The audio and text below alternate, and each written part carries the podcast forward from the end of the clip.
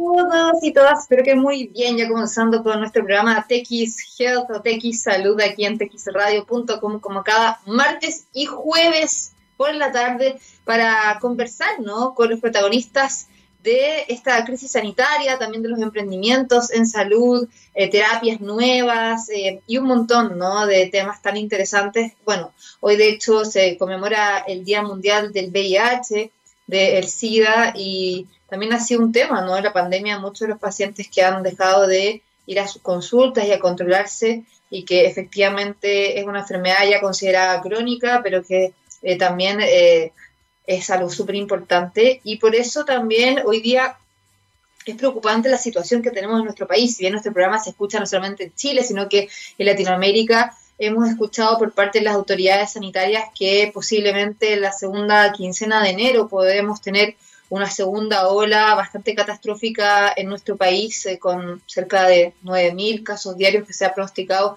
superando ¿no? lo que sucedió en mayo y junio en Chile, cuando teníamos entre 6.000 a 7.000 casos diarios.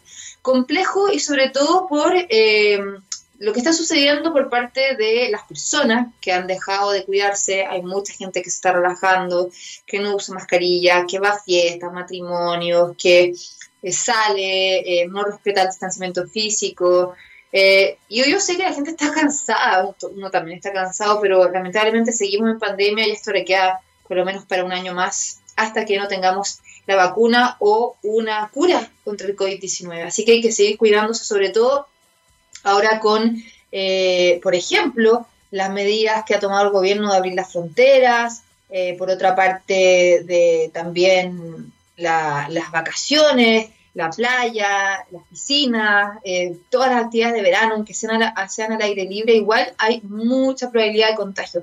La gente se confía y piensa que porque estamos al aire libre no pasa nada. Igual pasa cuando uno habla fuerte eh, o cuando uno grita o cuando está muy cercano a otra persona. Así que mi recomendación y también eh, un, un, cariñoso consejo, por favor sigamos cuidándonos y ojalá no tengamos una segunda ola peor la que está viviendo Europa y Estados Unidos ahora.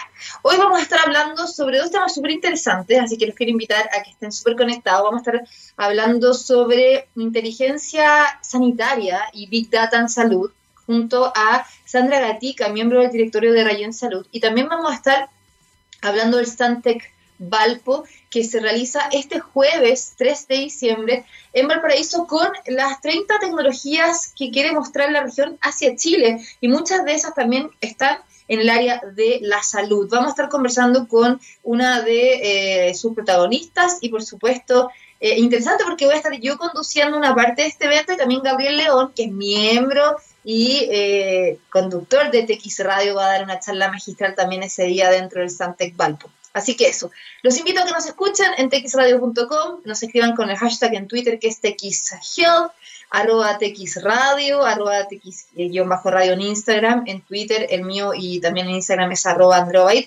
Y comenzamos con buena música y a la vuelta partimos con las entrevistas.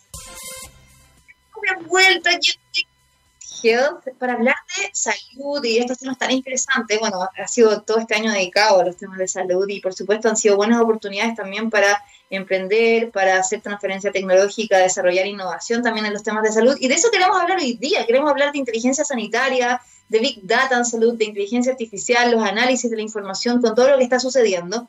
Y para conversar al respecto ya está con nosotros Sandra Gatica, miembro del directorio de Rayan Salud. ¿Cómo estás, Sandra? Gusto de saludarte nuevamente. Hola Andrea, muchas gracias por la invitación. Yo muy contenta aquí siempre compartir contigo, que es un agrado conversar contigo. Bien, ¿cómo va la pandemia? bien, bien, ahí cautos, las cifras no están muy buenas, así que el mensaje es no hay que relajarse, hay que salir, pero con mucho, De todas maneras, bueno, hoy día queremos hablar de todos estos temas que yo ya había abordado, pero me gustaría que quizás nos explicaras para partir sobre un concepto que quizás no es tan conocido, porque conocemos la inteligencia artificial, el Big Data, los análisis de la información, pero ¿qué es la inteligencia sanitaria y qué se está realizando en Chile?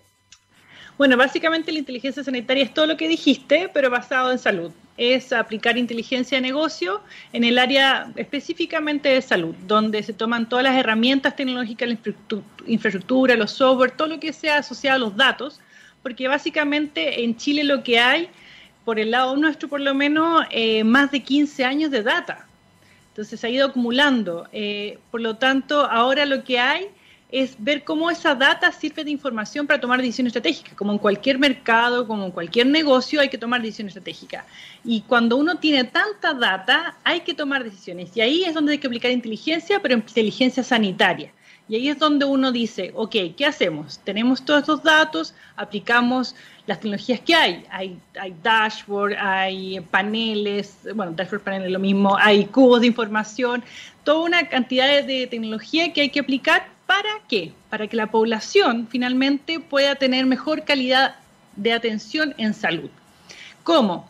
Por ejemplo, aplicar em, data para hacer eh, mejoras, eh, búsquedas epidemiológicas, ver mapas de dónde está distribuido en Chile.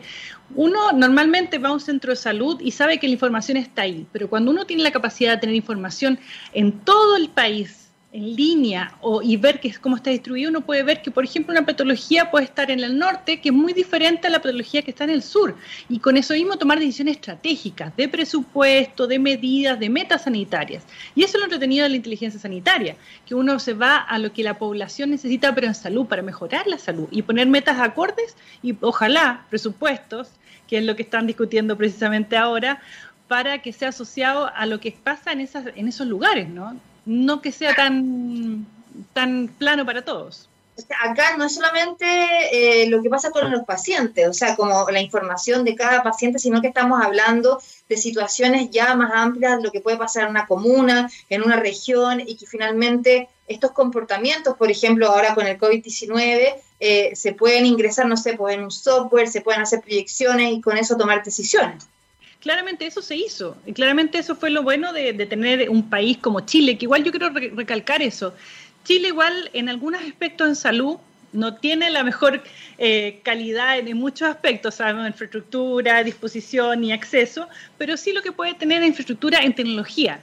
En Chile tenemos unas redes más grandes de, registros clínicos en línea, sobre todo en atención primaria, lo cual se puede eh, eh, eh, ver en países como Nueva Zelanda, algunos países de Europa, y lo cual eso permite que uno pueda mirar el país de manera mucho más transversal. Y eso es lo bonito, eso es lo bonito y también desafiante, que que es eh, ver los mapas epidemiológicos, como le dices tú, ver qué se puede hacer en cada persona. Entonces, no vas a la persona, vas a la población. Y ahí puedes ver los grandes números, por ejemplo, que en Chile tenemos una, terribles números con respecto a la obesidad, la hipertensión, lo cual nos hace súper vulnerables en el espacio de COVID.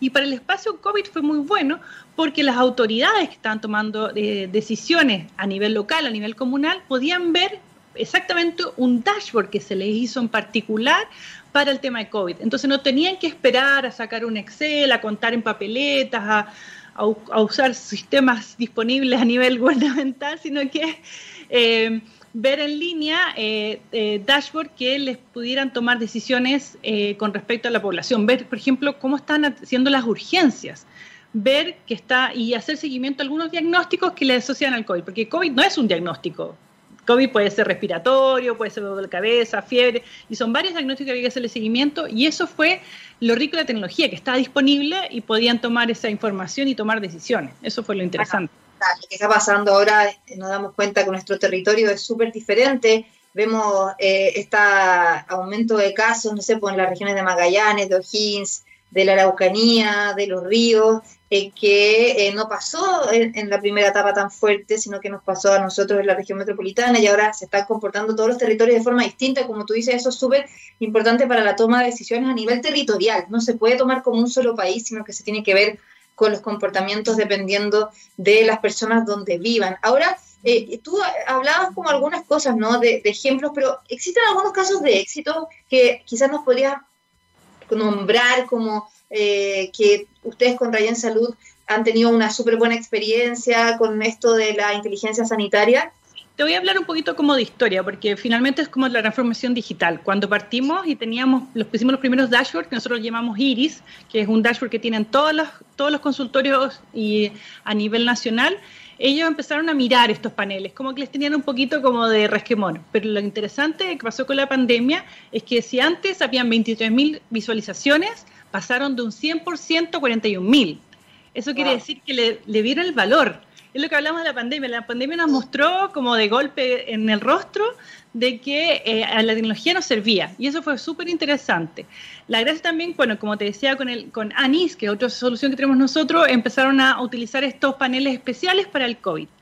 Pero lo interesante ahora está haciendo un piloto, que ahí ya pasamos más allá de los dashboards que estamos hablando, que es bastante simple, eso es la inteligencia, eh, eh, inteligencia artificial que se le llama, que es cuando ocupas varias tecnologías y vas haciendo de manera automática decisiones para contactar a la población. Hay un ejemplo que está haciendo ahora con, con unas comunas, eh, piloto de... Oh, se me olvidó, lo voy a buscar, discúlpame, lo piloto. en dos comunas, pero no importa.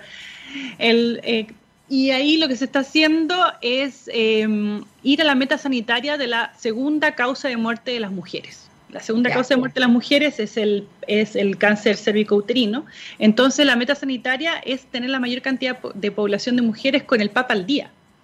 Y eso es súper difícil. Eh, de partida las mujeres somos súper, de partida culturalmente las mujeres somos descuidadas con nuestra propia salud. Eso es. Igual que la mamografía, que también es el cáncer de mama también es, una de las primeras causas por, de muerte por cáncer en Chile en mujeres. Claro, entonces con lo que se está haciendo con esta, esta tecnología de inteligencia artificial es buscar eh, a las personas, contactarlas de distintas maneras.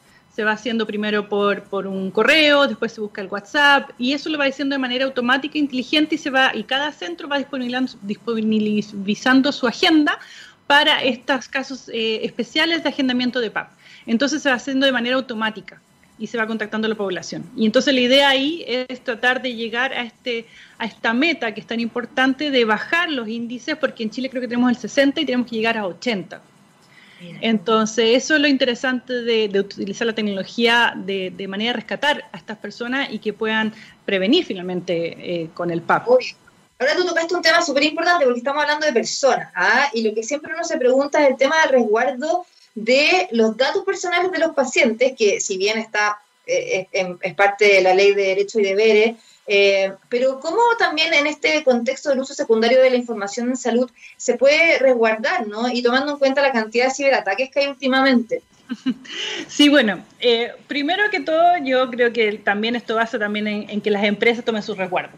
O sea, cuando uno se confía en la información, uno sabe, por ejemplo, que cuando uno va a un edificio y da su root, se lo está dando a, cualquiera. Eso también es una realidad. En, salud también hay que ver dónde uno coloca sus datos y, las personas que tienen, las instituciones que toman eh, fichas clínicas, eh, tomen también los resguardos con los proveedores que toman. Por ejemplo, el caso de nosotros, nosotros hicimos todo un esfuerzo para estar con la 27001, que la hizo de la ciberseguridad, para por lo mismo, porque eso nos obliga como empresa a tomar resguardo en el desarrollo y la forma en que se guarda y se desarrollan los sistemas. Y eso es una forma de hacerlo. Y la otra forma también, yo creo que tampoco hay que asustar.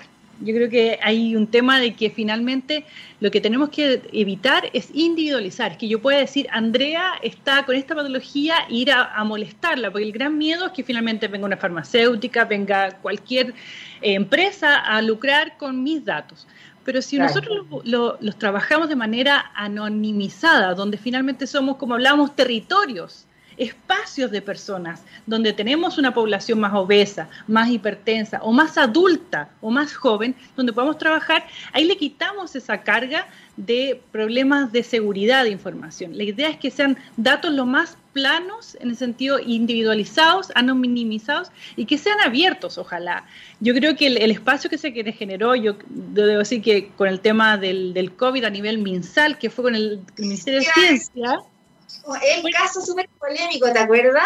Que, Pero, que, eso que era súper importante, o sea, ¿qué tiene? O sea, se pueden publicar perfectamente los datos, pero sin poner el nombre y el root de las personas, al final se quedan anonimizados, ¿no? Y segmentados.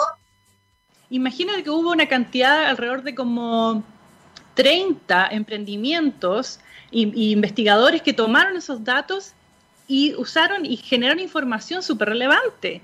Entonces, por lo tanto, eh, hay que sacar un poco el tema de que mientras los datos también sean abiertos, los datos generan información y rentabilizan al país. Entonces, yo creo que... La decisión es súper importante, que es lo que hemos estado hablando todo el tiempo, ¿no? O sea, pueden generar grandes decisiones, eh, no sé, mejores estrategias, eh, ver dónde están las debilidades, un montón de cosas. Sí, por supuesto. Por eso digo que la, información no hay que satanizarla. La información de salud no hay que satanizarla de que es súper específica y que nos van a hacer daño si alguien se toma esa información. Hay que tomar información resguardo para no individualizar a la persona, tal como le dice la ley.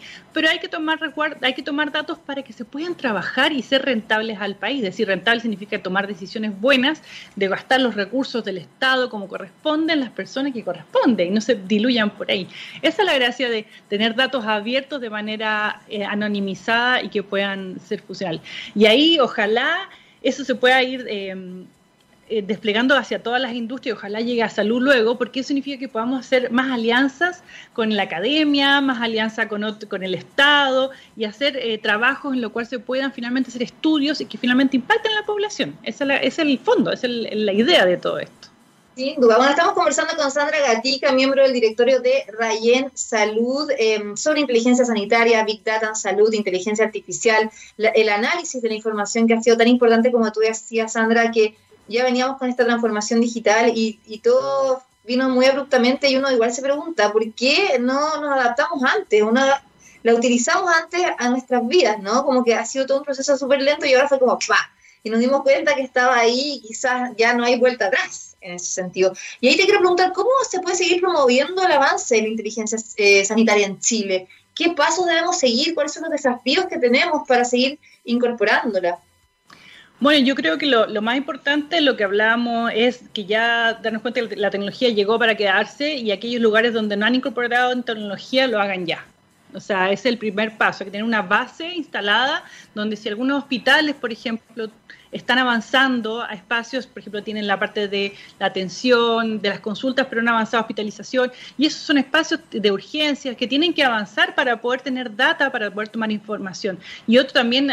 Eh, y ahí con esa información se puede tomar eh, decisiones y hacer inteligencia sanitaria. Ese es el primer paso. Después, como comentábamos delante, ojalá hacer alianzas ya con el Estado y con la academia para hacer estudios bonitos donde uno pueda generar impacto en la población y aplicar tecnología y, y hacer más casos como el que te conté de em, inteligencia artificial, donde finalmente se puede hacer un avance con la población. Si finalmente eso, eso es, finalmente las personas aquí se ven beneficiadas cuando la tecnología está bien utilizada. Eso, lo, eso es lo más, lo más interesante.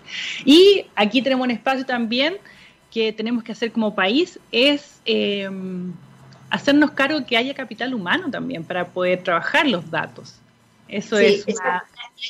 ¿Cómo podemos también eh, formar talento. A mí me pasó que eh, hace unos meses atrás el mismo Ministerio de Ciencia y Tecnología me invitó a unas mesas como para analizar el, potencial de los talentos en Chile y ahí cómo podemos eh, potenciar los talentos y también a las mujeres, que es un tema que a ti te encanta y que tú también lideras. Sí, bueno, el tema de las mujeres para, y la tecnología para mí es una cosa que me apasiona por lo poca que somos. Yo creo que eso es. Y cómo hacer más, más atractiva esta industria. Si tú ves este es un tema súper atractivo. ¿Cómo no va a ser bonito querer trabajar para mejorar la calidad de atención de las personas? O sea, para eso tienes, no tienes que ser la super programadora, tienes que mirar los datos, saber mirarlos, conocer un poco de cómo se mueve la salud, cuáles son sus formas de trabajo, y con eso se puedes tomar decisiones y trabajar con eso. No tienes por qué ser tampoco la que te va a trabajar con la infraestructura, puedes tomar decisiones como gestor. Entonces, hacer más atractiva esta industria para que finalmente personas quieran entrar, gente jóvenes que estén pensando en, estudiar, vean la brecha que hay eh, a nivel país en, en espacios de salud y sobre todo con tanta data. O sea, ¿qué se puede hacer? Se pueden hacer millones de cosas. Entonces, finalmente es tener más información y, personas que quieran hacerlo. Las mujeres estamos llamadas como al cuidado, pero también podemos hacerlo a través del cuidado a través de la tecnología, ¿por qué no? Nosotros cuidamos siempre, ¿por qué no cuidar a, través de la tecnología a la, población en general? Eso también es, un espacio ahí de, capital humano que se podría aprovechar de manera súper importante. No, de todas maneras. Ahora, eh, ustedes también eh, han estado trabajando con la ACTI, ¿cierto? Que es Em, para quienes no saben, es, bueno, la Asociación Chilena de Empresas de Tecnologías de la Información, en la mesa de mujeres y tecnologías de la información. ¿Cómo ha sido también esa experiencia, Sandra? ¿Y cómo tú crees también que eh, lo has tomado? Porque en general la ACTI igual son muchas empresas que están lideradas por hombres. Bueno, ya lo dijimos, en tecnología somos el 5% somos mujeres, hicimos el, pero lo interesante es que Lacti ha tomado, ha tomado el, toro por las astas, como se dice, y ya generó esta mesa, está haciendo webinar, este año hizo webinars donde casi, en casi todos ellos participaron mujeres, incluso uno de solamente mujeres que se habló sobre transformación digital donde, y Sense, entonces fueron solo mujeres, y Claro, hay cosas que hay que, espacios de mejora, pero eso ya estás haciendo algo. Ya que hay una mesa y hay alrededor de 30 socios ya involucrados en esa mesa, eso quiere decir algo. Entonces ya está pues. formando un precedente. Tenemos ya líneas de acción, ya lo, hemos compartido con el director y todo está súper de acuerdo, así que vamos a avanzar. Y la idea es seguir caminos donde podamos incentivar a los socios a incorporar políticas de género y además incentivar también a, a tener recomendaciones, porque hay hay empresas que están súper avanzadas dentro de la actividad y otras empresas que no han hecho nada. Entonces también hacer benchmarking, también, decir, tomar las mejores prácticas para, para que puedan también no, no hacer la rueda de nuevo, sino que ya se lo hicieron, aprovechar su, su aprendizaje. Y también ahí también hay el espacio que hablábamos delante del tema de, cómo incentivar en la, parte educacional, porque lamentablemente nos comentaba un asociado de que las carreras técnicas han ido bajando la cantidad de mujeres que están incorporándose. Entonces eso es un desafío no menor, porque la idea es que suena todo súper bien, que han, se han incorporado en, ingeniería de la Chile, se han incorporado en otros espacios, eh, han hecho cuotas, pero en otros lugares han ido bajando y, sobre todo en carreras técnicas, y eso es súper lamentable. Yo no sé por qué, pero hay que hacer algo. Pero ahí eh, en las carreras, eh, por ejemplo, técnicas, hay ahora nuevas carreras que aborden también estas temáticas como es inteligencia sanitaria, más big data y eso, y también la participación de mujeres. ¿Tú sabes si hay información de eso? La verdad yo conozco muy poquitas universidades, universidades, más que carreras técnicas que están abordando el tema de Big Data y de Data Science, así como ya hacer como el, gran paso a Data Science. Hay pocas, menos de dos creo, o dos que están, están en, ese, espacio. Chile también en el espacio de educación no se ha movido tan rápido como lo necesita el mercado. Entonces eh, ahí hay que apurarse un poquito.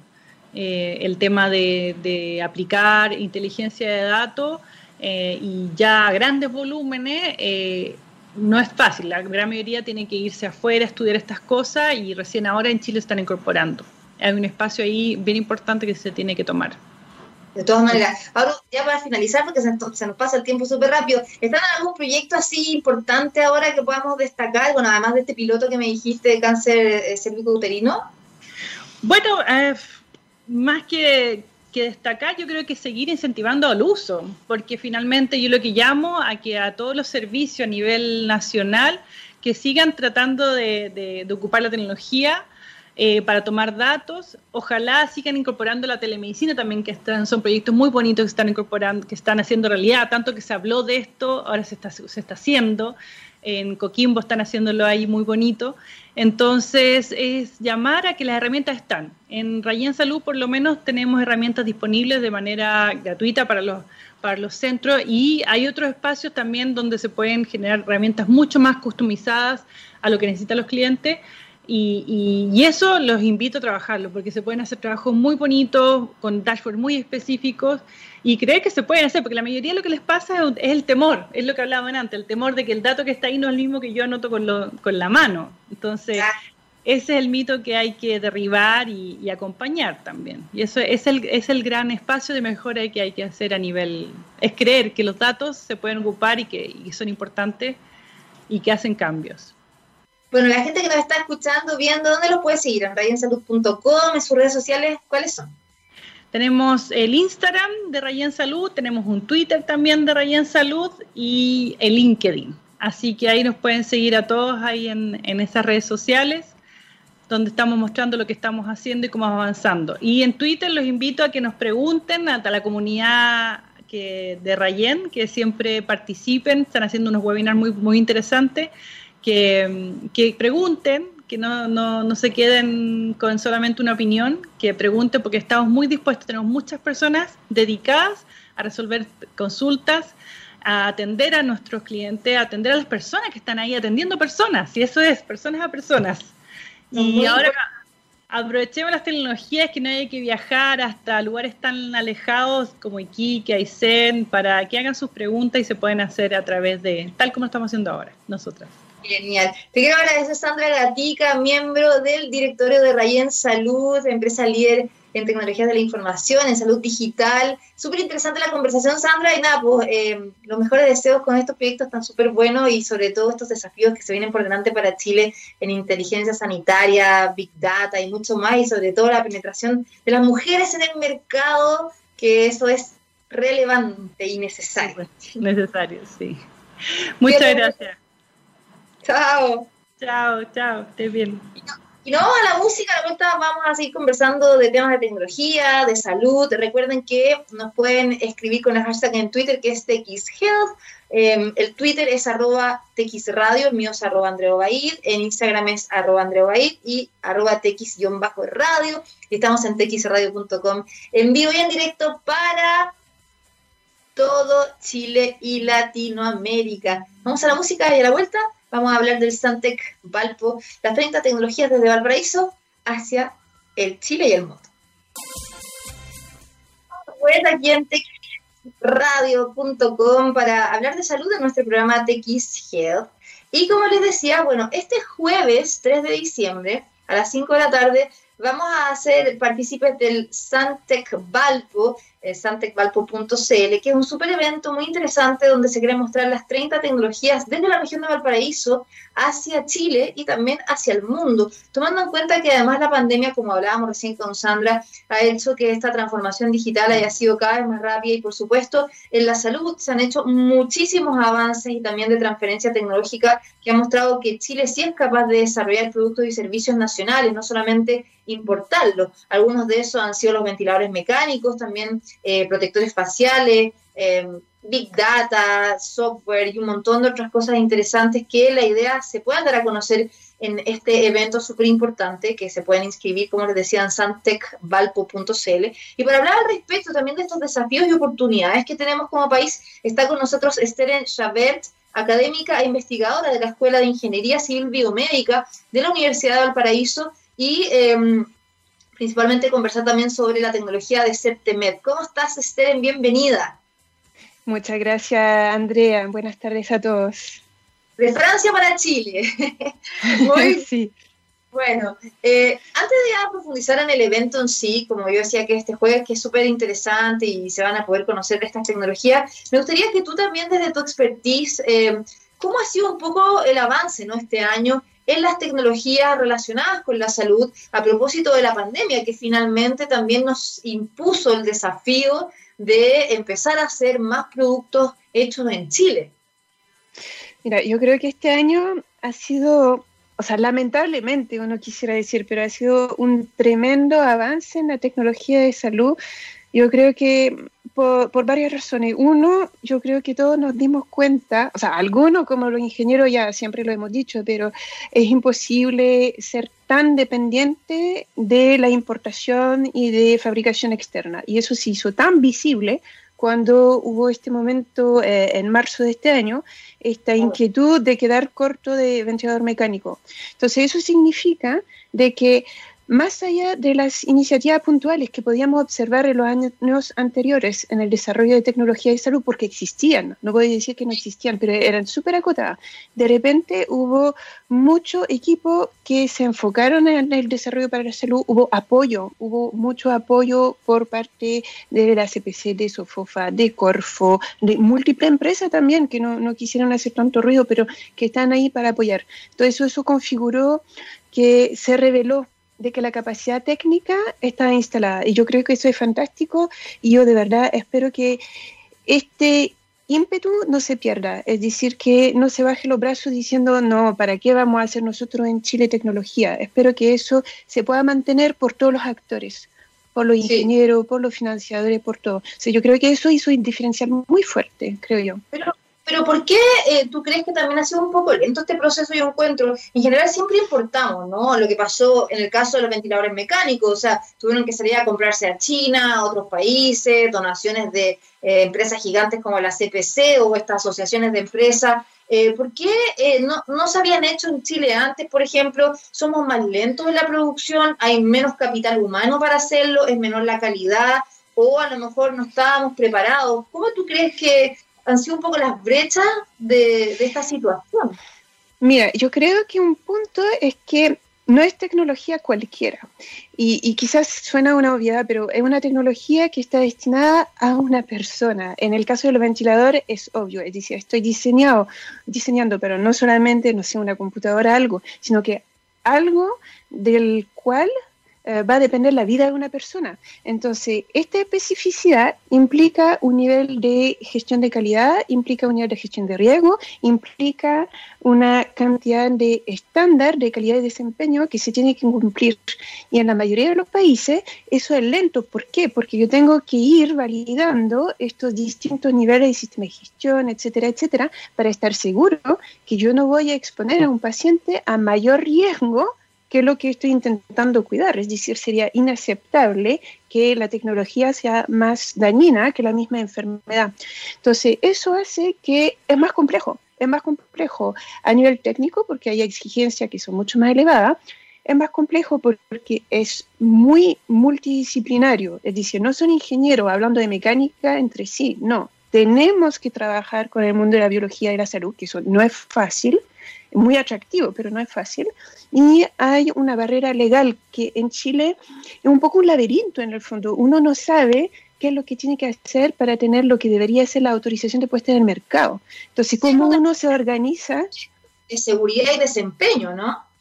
Exactamente, o sea, la normativa se basa en poder confirmar que lo que se va a exponer a los pacientes en cuanto a tecnología de salud sea segura. Entonces, todo lo que son, bueno, la FDA, que puede ser eh, conocida el marcaje de la Comunidad Europea, etcétera, se enfoca a confirmar de que la tecnología cumple con lo que dice que va a cumplir y cumple en forma segura.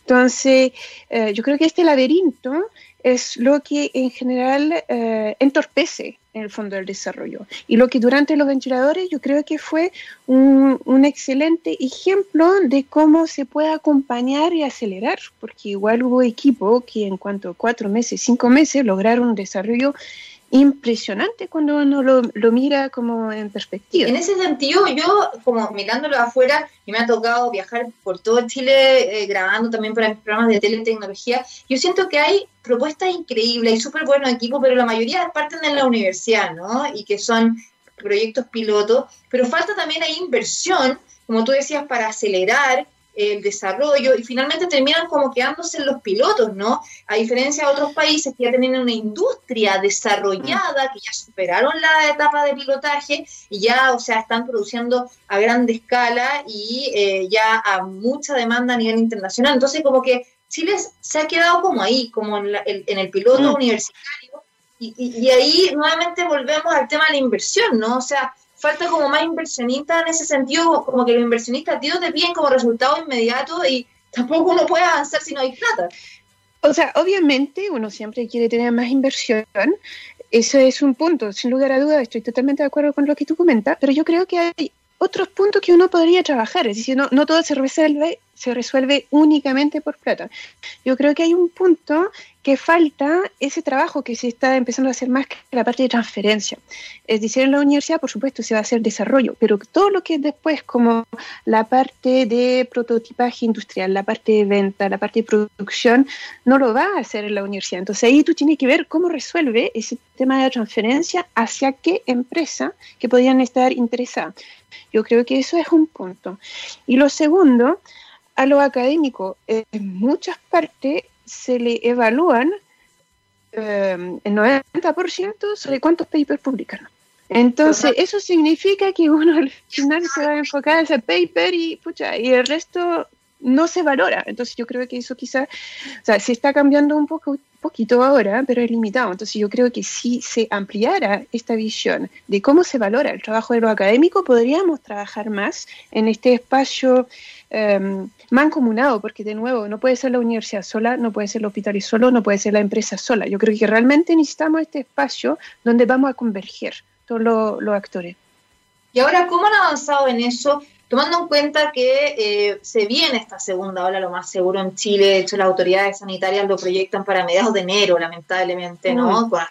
casos diarios, mucho más que en mayo y junio de este año. Eh, ¿Cómo, por ejemplo, ahí la universidad de las tecnologías, la transferencia tecnológica puede estar más preparada con ya eh, lo que pasó este año con la pandemia para quizás enfrentar una segunda ola con tecnología nacional? ¿Cómo lo ves?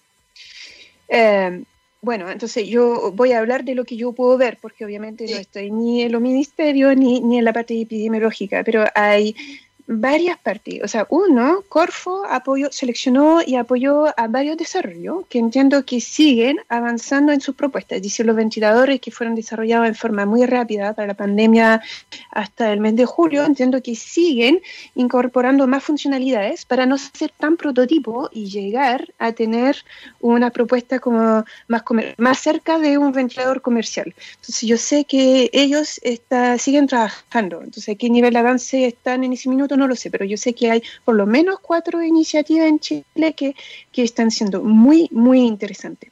No solamente una universidad, o sea, hay una universidad, pero también hay empresas metidas en eso. Entonces, eso es una parte. Nosotros, eh, desde Certemen, seguimos inspeccionando mucho, no solamente ventiladores, pero la verdad, eh, hemos evaluado distintos ventiladores de distintas marcas en distintos contextos. Entonces, la idea de poder apoyar a los usuarios de tecnología en general, en el fondo, para que puedan confiar en su ventilador o seleccionar los que podrían quizás necesitar una mantención más profunda. Entonces, eso, estamos trabajando. También por todo el cuestionamiento que hubo de los ventiladores mecánicos que trajeron a Chile y que muchos no servían, según lo que decían los médicos, ¿te acuerdas?, para cierto tipo de pacientes. Entonces, también ahí eh, que se puedan eh, certificar, que se puedan evaluar eh, los funcionamientos, es súper importante, ¿no? Sobre todo como hemos hablado todo el rato, que estamos hablando de vidas de personas, que las que están en juego. Exactamente, y como tú mencionas, son tecnologías complejas. Entonces, incluso dentro del ventilador, es una familia los ventiladores, en el sentido que hay no invasivo, invasivo, que sea de transporte, entonces hay múltiples cosas. Entonces, el punto efectivamente es ser como bien preciso en lo que nosotros proponemos, en el fondo, que es una evaluación de conformidad, según tal y tal texto normativo, y que permita tener esa perspectiva independiente, porque uno después está atrapado en el juego de quién quiere vender, quién quiere mantener, quién quiere presentar. Entonces, el punto es, nosotros estamos aquí realmente desde la universidad, realmente un, servicio que hacemos como ingeniero biomédico, como aporte, como ente independiente en eso, que el punto es realmente estar al servicio del paciente, antes que cualquier otra cosa, porque hay múltiples intereses en juego. Y si me permite un pequeño punto para seguir con tu pregunta anterior, con respecto a qué es lo que se está haciendo en el contexto pandemia incluso más allá de la, más allá de la pandemia, de lo mismo ventilador, que es como casi tema único en ese minuto, lo que hemos detectado es que hay un poco un laberinto eh, con todos los desarrolladores de tecnología de salud. Entonces, lo que queremos hacer nosotros es eh, ayudar, asesorar a eh, ubicarse en este laboratorio de qué es lo que se debería tomar en cuenta en forma más temprana posible para considerar todas las normas obligatorias cuando se va a querer obtener esta autorización de puesta en mercado, sobre todo si uno quiere considerar mercado europeo o brasileño, o de Estados Unidos. Entonces yo creo que ahí eh, queremos ayudar, apoyar a todos los equipos de, desarrollo de tecnología.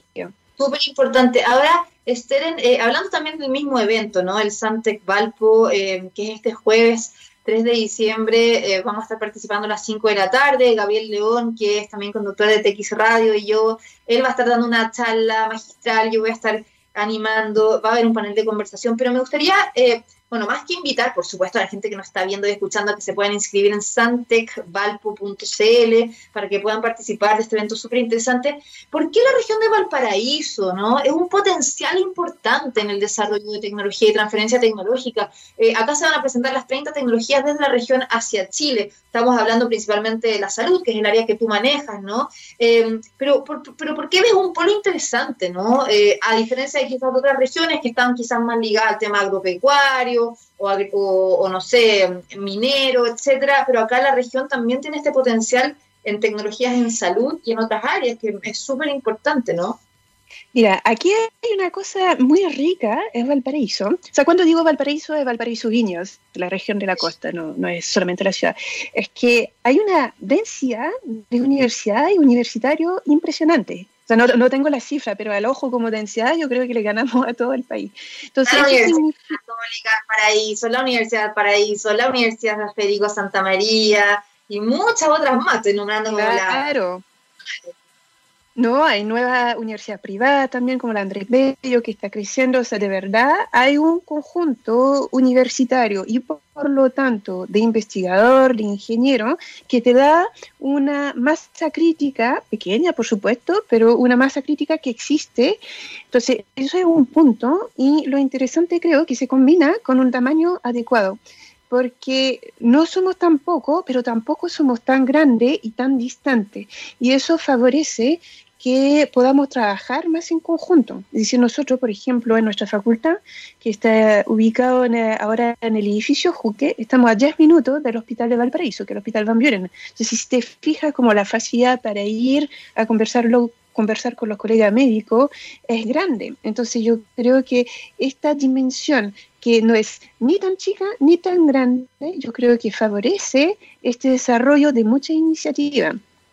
Sí, sin duda. ¿Y cómo está esa cooperación y comunicación, porque siempre yo creo que hay súper buenas ideas, ¿no? Pero cómo conversan los distintos sectores, ¿no? Y finalmente trabajan juntos en alianza. ¿Ha sido fácil o, ha sido difícil, por ejemplo, trabajar los ingenieros con eh, los profesionales de la salud, ¿no? Y finalmente concretar proyectos juntos.